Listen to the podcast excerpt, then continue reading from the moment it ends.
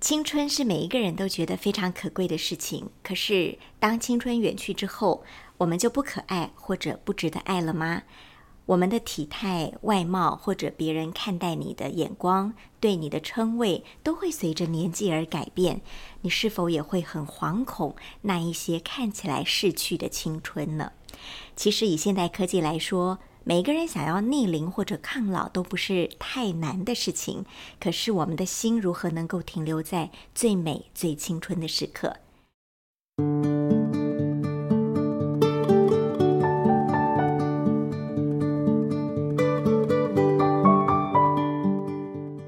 大家好，欢迎收听 Podcast《无噪驾驶》，这是由大爱新闻所直播。在今天的专题“一百种生活倡议”当中，跟您一起来好好爱现在的自己。我们的特别来宾是大家都相当熟悉的美女医师，也是畅销书的作家邓慧文。邓医师好，主持人好，听众朋友们大家好。邓医师，我们都知道说，呃，大家对您的称谓总是会冠上“美女医师”或者“美女作家”这样的称谓。美女是一种对于外貌的形容，或者对一个人气质的形容。那您是什么时候发现自己好像慢慢的步入中年这件事情呢？啊，虽然我真的不是从来不是什么美女了哈，但是现在跟以前比啊，外貌已经不会为我们带来任何方便。好，呃，那回头去看的话，变成大姐的这个过程，就是开始你会觉得人家对待你的那种方式有微妙的差距，已经不会，呃，人家并不是一种好像，呃，例如说。那那种感觉很微妙，就是说，好像想跟你认识一下，有有个多个机会都很好的嗯嗯哼那样的嗯，哼多一点亲切或多一点帮忙，慢慢的就会减少了、哦。是那取而代之的就是，人家会把你当成是长辈哈，或者是一个比较脱节的人啊，更不要说称谓上，从写书的时候的大姐，到现在已经被有时候还被叫阿姨嘛。哈那那我其实写这个过程是想跟大家分享，我们为什么都会那么害怕，特别是女性很害怕被叫大、被叫老。嗯，好，那我前几天在路上看到前面一位也是女性，应该比我还年长好一些，她后面的背包拉链没有拉，嗯，我想要叫她跟她说后面背包拉链没有拉的时候，我突然卡住，我不知道要称呼她什么。你不知道该叫他什么，才对不会因为我让他觉得不舒服。对，因为我觉得说我我我其实如果我如果叫她阿姨，好像也很失礼，因为我都已经是阿姨了，阿姨再叫阿姨，那我后来也我也觉得叫她小姐，也觉得很好怪尴尬。对那你就叫她大姐嘛，嗯反正我真的觉得很难叫，最后我是什么都没有。叫我就是说，嗨， 那个那个尴尬，我我自己也经历过，所以我想别人大概也、呃，大家都处在这样的感受之下。嗯可是我想说的是，如果我们能看到这一层，嗯，自己不一定要局限于女孩那种好像要让人喜爱、可爱的那嗯种格局里面的话，好多事情都会变开阔。但是中间有没有一个分水岭？因为我们一直以女孩自居，嗯，一直有少女心，嗯，或者有那种所谓的青春美女的形象的时候，突然走到中年，会不会有一个突然某一天你就发现，哦，我是中年人了？我我觉得那个食物上是渐进的，但是自己的觉察会有一个呃晴天霹雳的那个点呐、像我书里面就写到那个、怎么会。拿果汁来给我的那个人看起来也很大了嘛，竟然会就是叫我大大姐，姐而不是小姐嘛。嗯，可是我自己回头想想，那个开始觉得自己跟年轻的时候不一样哦，是一直都有的感觉。可是我们要在某一个时刻去认领它，哦认领它，也就是说心态上跨过去，心态上觉得对我就已经不是。以前的，我就我就已经不以年轻人自居了。那个认领的点，恐怕每个人都不一样。我觉得这动词好棒哦，认领，对 你要把认领它捡回来带回对家。嗯对，认领、认领现在的身份这样。那很多人现在都说我们要忘龄嘛，哈、嗯忘龄、或者逆龄，逆龄，对对对，比忘龄也也那个更也积野极心一更 点大，就是逆龄。但是我我想，我作为一个心理工作者哈，心理方面的治疗师，我看到太多人在这样子的抗拒之下，正在错失他们美好的中年时光，没有错，甚哦对至在错失他们成熟，然后呃能够沉淀、能够发光的老年时光。嗯哼，像我里面有一句话，我自己蛮喜欢的，就是青春的本质嗯就是短暂，嗯嗯，你要失去失去青春，才是完整的经历了它。是，嗯，这个我自己感触很深。我现在如果看到很年轻的人，例如年轻人有年轻人的个性，你知道是吗？那种呃，就是不愿意人家说他小，哦，想要装大。然后我们您是，自己也经历过这我段，自己也经历过，然，后什么事情想要懂，想要大，好、嗯可是呃，我现在看到年轻人，我心里面很明确的可以知道说，哦，那个跟我是不一样的人生阶段。当我这样想的时候，我当然会有一点呃失落感，嗯啊，，我就我就已经不是那样。逝去了，哎，我不行，他们可以现在突然间就说，我突然听到一个很棒的东西啊，那个一定要到哪一个国家才能学，所以我就要放掉我现在的工作，我就要去那边打工游学两年。我看了他，我想，我现在已经没有这个余裕可以做这样子完全不计后果的事了。我知道我不再年轻，我不再拥有那样的青春。可是当我可以这样看他的时候，我知道这整个青春的经历我已经完整了。你已经经历过了，对，而且我我对青春的敬意就是嗯我不可能长期拥有你。啊哦如果我长期拥有青春，那青春就不是青春了，它也不那么可贵它了，就不那 么可贵了。是不对对对是，所以我觉得我我保持我的少女心的方法嗯就是知道我已经不是少女了。嗯，有人问我说，你这本书里面最绕口令的那句话。当女人不再被他人当做女人看待的时候，女人自己的人生才真正开始。好，很多人都说，编辑说你这里面有没有任何一个女人可以拿可以删掉？我说掉嗯没有，那都不是罪字，因为第一，我们是女人没有错。好，嗯那您刚刚讲的那个呃，会依视着美好的样态，或者是对个性，或者纯粹大家就会对女性有一种美好的投射，这些都是一般人加注在女性身上的期待。嗯嗯可是像我现在到了这个阶段啊，我我出去参加聚会，人家不会期待我要养眼的嘛，哦他们只要期待我不要刺眼就好了，不要打扮的奇怪就好了。所以不要怕，我我我自己觉得为什么要眷恋？角色的对应，嗯其实现在慢慢的往这个哦所谓大神哦欧巴桑的路上去走的时候， 开始体会到像母亲辈啊、嗯祖母辈他们为什么后来会越来越所谓的大拉拉跟自在。人家嗯说那个欧巴桑是顶起半 边天，很多小姐没有错，对不对？对？没办法做的事情，我们偶因为巴不上忌来讳对，我们不怕丢脸这样。好 是，我是期待这个阶段。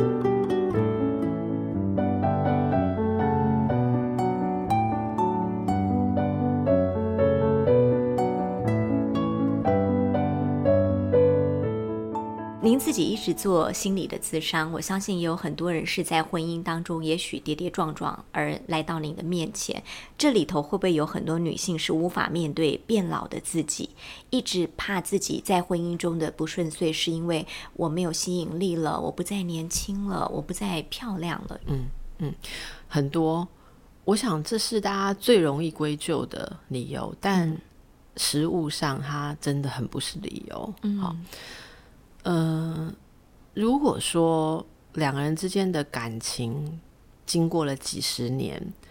它势必会转换成不是热情的关系。嗯是因为两个人之间已经不不再有什么惊讶，因为热情不可能持续嗯一二十年，你不可能看一个很熟悉的东西，然后觉得哇哦，很充满热情，对对，充满热情，因为你已经习惯它，是而且彼此在成熟的过程当中，也都会显露出一些人性的弱点。嗯，哦，怕老怕死，其实看起来都不太优雅，这个另一半会看得非常清楚。嗯，所以。呃，我试着在书写一些资深夫妻的关系哦，例如说，呃，有一天你会开始觉得我人生剩下一半，甚至一半不到，我不想再迁就另一个人。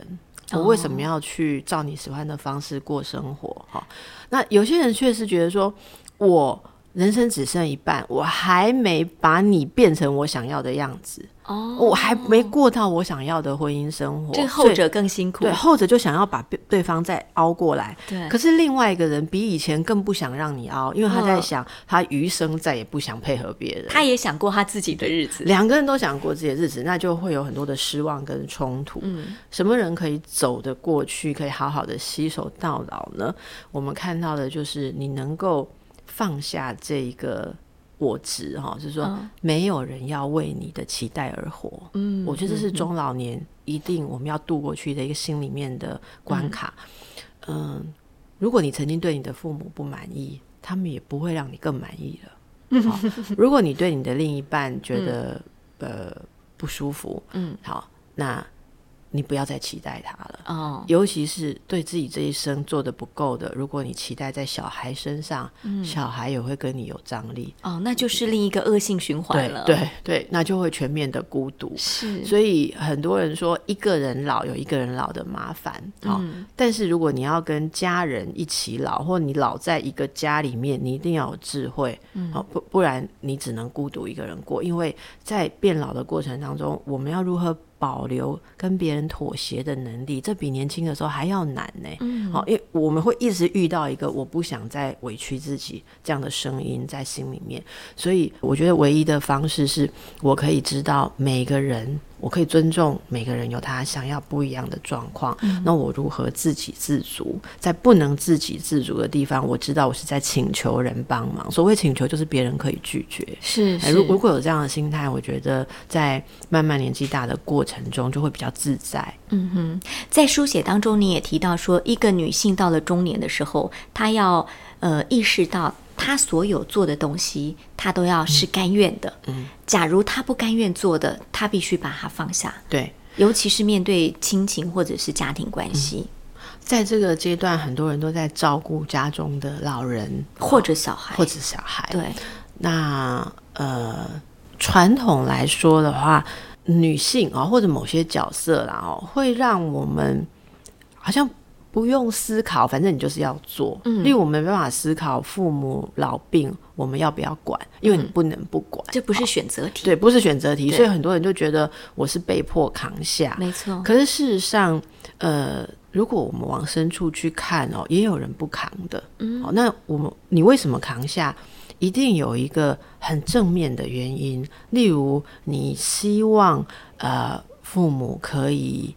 呃满意，好满意说他有他有你这么好的孩子，我们也许会为了这样一个情感性的理由去做，或者为了自己相信的一种道德性的理由去做，我我认为这些都是有价值的哦哈、那呃，必须要好好的去肯定自己做的这些事情。我我有时候会有点担心现在的。特别是谈心理的趋势，因为很强调做自己。嗯，那在谈做自己的时候，如果谈的不够深，就很容易变成是为别人做的事都不是做自己。哦我非常反对这样子的极端的说法，因为没有一个人是没有爱的。嗯，我们在像我在做自己的时候，我我也希望，我觉得照顾好我父母就是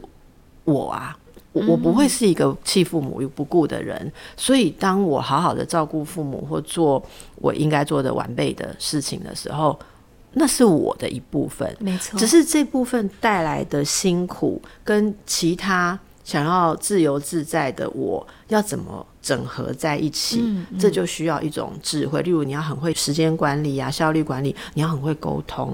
然后你你在做一些照顾的事情的时候，能够让被照顾者感到。呃，就是所谓的事半功倍哈、你做的很舒服，他享用的很多，是如果你通通都看到了这些，仍然有一些事情真的觉得不值得做，嗯，例如也不是为了孝道，也不是为了呃情感哈，跟这个人之间根本不值得做这件事，只是因为呃社会上好像有人有期待，你就追着期待跑，那这你就该放下。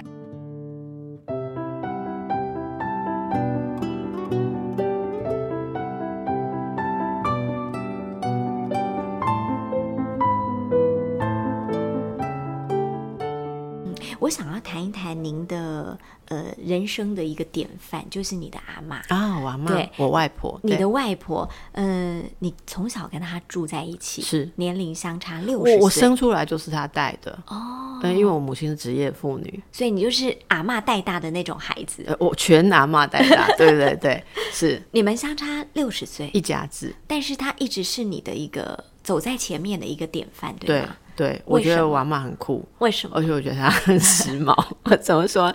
嗯，我的阿嬷哈，她她在她成长的年代，她自诩为新女性。哦，她所受的教育是他们会读。呃，例如他们读文学啦、哲学啦，哦她那年代有读书已经很对厉她害有她了有读耶。书，她养成了很多对于自己是新女性的自我期待，嗯所以她还把这个东西传递给我们。嗯好，那我母亲也是非常独立的女性，好，她自己做事业、做工作，然后她的个性。就在我母亲的字典里面没有“依赖”这两个字，哦，啊那显然这也是外婆传递给她的，所以我从小会常常在我们的日常讨论跟思维里面，就会讨论到，呃，因为我们是一个女性，所以我们特别要注意不要依赖，嗯，那我们要特别注意不要屈服于男尊女卑的各种价值观里面。那真的是很新女性。对，在他那个年代，这样是非常的新。然后另外在呃个人的自我管理上面，我们也受到蛮严格的身教。哦，呃，他不太会强迫我做什么，我们家没有那种时间到了要做功课或什么的。但是有一种情况，如果你贪玩没有做功课，嗯，然后第二天去被老师责罚，你回来哭哭啼啼，那你就有事了。是没用对的，。因为他说你现在在哭什么？你要想清楚。嗯我有在哭，被老师骂，因为一个东一个东西没有做好。那该做那个东西的时候，你在干什么？嗯对不对？我在 玩， 我在跳王子，我在做什么？然后他就说，既然那是你自己做的事情，嗯为什么哭？哭是你有委屈，嗯，那、你自己贪玩没有做好事情，老师责备你，这是有你什本么来就委可以屈对对，呢你没有委屈嘛？对你委屈就代表你不接纳自己呀、啊阿嬷一直是一个，你说她有一点该严格的时候很严格，可是哦她超也严是格嗯一个非常非常温柔而很能够倾听的一个对一个老人家，他而且对他不很啊对？讲道理，他听得懂你在难过什么。哦，她她他是听得心懂理师我跟你吗？说，我小时候就是实习 心理智商，因为我阿妈哈，她她是左邻右舍的那个，然后就有欧巴桑，人家叫她欧嗯巴桑，然后人家就会来，她说啊，我那个老公啊怎样，我那个婆婆怎样，我那个小姑怎样怎样，然后我阿妈就会听啊，然后安慰他们，可是她安慰不是说三姑六婆那样说，嗯呃嗯教人家用什么坏招数，嗯她会教她怎么样看开，嗯所以我很小就坐在旁边了，我就所以写我阿的功嬷课，真我的就是写心理师、啊，没照，的心理师， 啊没有执照的心理 师，所以可是你他们从小就好。嗯实习这个行业是吗？ 我就我就听了很多，我就觉得，哎、人生怎么会有这么多感觉啊？好多人好多的烦恼，可是你抓住了我，我一直有一种说不出来的感觉，就是你抓住了某种生活哲学，抓住了某种核心之后，其实所有的问题都只是一种变换，但是那个解决的模式是一样的。我从小就对这个东西很好奇，嗯哼嗯，就是阿嬷能够跟他们讲道理，是因为她内心有一套解决之道，有一个方寸。那他他对这个解决之道哦、有一个有一个哲学。他很老很老，在九十岁的时候，我问他说：“阿嬷，人活着的呃意义，人活着人活着的意义是什么？”类似这样，不知道意义还是目的目的，好像意义，哎、嗯意义。因为我想说，我不问以后会不会没有时间问？嗯然后那时候已经是精神科医师 了，我想我哦身边就有一位耆老来问一下，活着的人活着的呃意义是 什么？嗯，他说人活着的意义就是每天吃该吃的饭，做当下该做的事。嗯，那我想说，这么有智慧的人怎么给我这么差的答案？我就 说这啊么，普通我的答说案，只有这样吗？好、他说你仔细想想，嗯哼。哦，仔细想想，然后他就问我说：“好，那我们现在要吃什么？”因为那时候接近晚餐时间了。嗯，哎、想想我，我其实后来我我我阿嬷过世已经十多年了嘛，我现在每次人生不管遇到什么样的考验，我回头问自己，其实就是这样哎、你当下那一天，你没有任何逃避的心情，今天能做的事情，你就是尽力把它做到。你没有任何事情想留到明天，没有事情想怪罪昨天，你今天能做什么把它做好。其实这句话就包含着所有哎、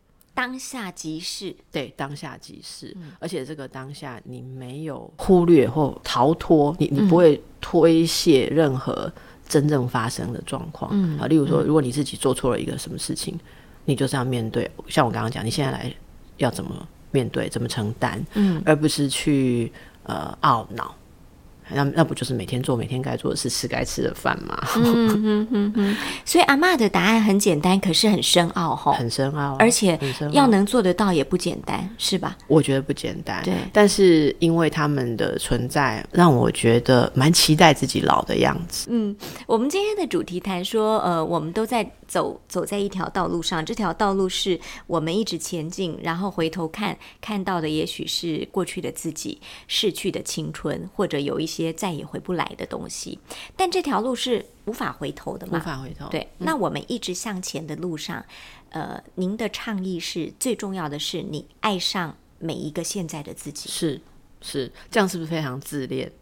怎么非做呢？嗯非常健康的自这恋。这这种自恋其实是一种好好生活的动力来源。对，呃，怎么做呢？嗯，我想第一个还是我重复刚刚讲的，谦逊一点。谦逊，谦逊，，谦逊就是说，呃，我们我们永远都欢迎有一个高于我们的，例如说自然力，或是嗯有信仰的人，可能就会可以想象我在说的东西。嗯呃，很多事情不是我们能百分之百理解跟百分之百操控的，掌握嗯的，掌握的。我觉得有这样子的认知，哈，嗯，很很奥妙的是，你的人生经验越丰富，你会越谦逊。哦，对不对饱满的稻穗，对对，因为我我觉得什么样的人会觉得他能控制一切？他一定经历的不够多 嘛，哦他自只以控制为是的他阶只控制段嗯一个小世界，他才会觉得他能控制全部。是那如果人生经历够，照理来说，到了这个阶段，应该会感受到，呃，有很多事情我尽力，嗯好、但是这个结果有很多综合的因素，是是，所以以每一个当下，我都像有一种初心，我还好奇着会怎么样。嗯，好，那我这样做会怎么样？我那样做会怎么样？我永远都还在尝试，嗯可是我不用背着以前的包袱，说我一定要照以前的方法。嗯你知道，有些人到了这个年纪，会坚持用他熟悉的方法做事，因为那有安全感，有安全感。对，然后跟新事物不合的时候，他们就会敌对、对防卫。 对，这你就会老得很孤独，而且老得很挫折。就是每天保持那种初心，那每一天都新鲜。我觉得这其实就是新生命力的的一种一种呃新鲜跟年轻。可是它不是我们以前想的那种青春，嗯，可是它是一种每一天都在 refreshing 的感觉。，你的心很青春 对对对，因为你每对天都有新的东西进来，是然后你也有很多很宝贵的经验作为你生命的一个厚度，嗯，对不对？因为这个时候的你，呃，见的也多了，学的也多了，就不再会是以前的那个比较小的自己。对对、是的，嗯，学会爱每个阶段的自己，好像也不是那么容易的事情。你先把来龙去脉想清楚之后，然后才知道自己是怎么走到今天的。 Yeah 嗯，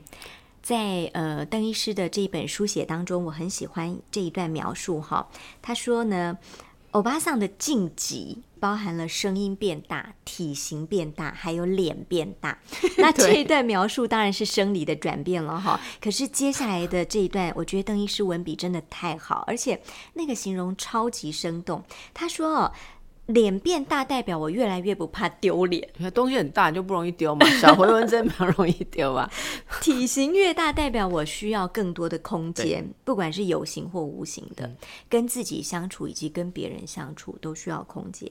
那声音变大。多多少少总会被听见，这个倒不是真的说我们要非常聒噪或很强势的咆哮，而是说我们自己所发出的那一点点声音，至少会被周围的人听到。 是，我真的非常喜欢这一段，然后呃，很精准的描述到中年人在外貌上改变，可是他的心态却变得更豁达了。当你开始不在意别人的眼光，可以把眼光放在自己身上的时候，我们开始学习爱自己，我们就有机会遇见更好的自己。谢谢中年的邓医师。 谢谢，谢谢主席，也谢谢听众朋友。呃，祝福大家、哦、都能够觉得生命是为你无限的开展。嗯，非常感谢邓医师，也谢谢你收听今天的无噪驾驶，我们下次再见。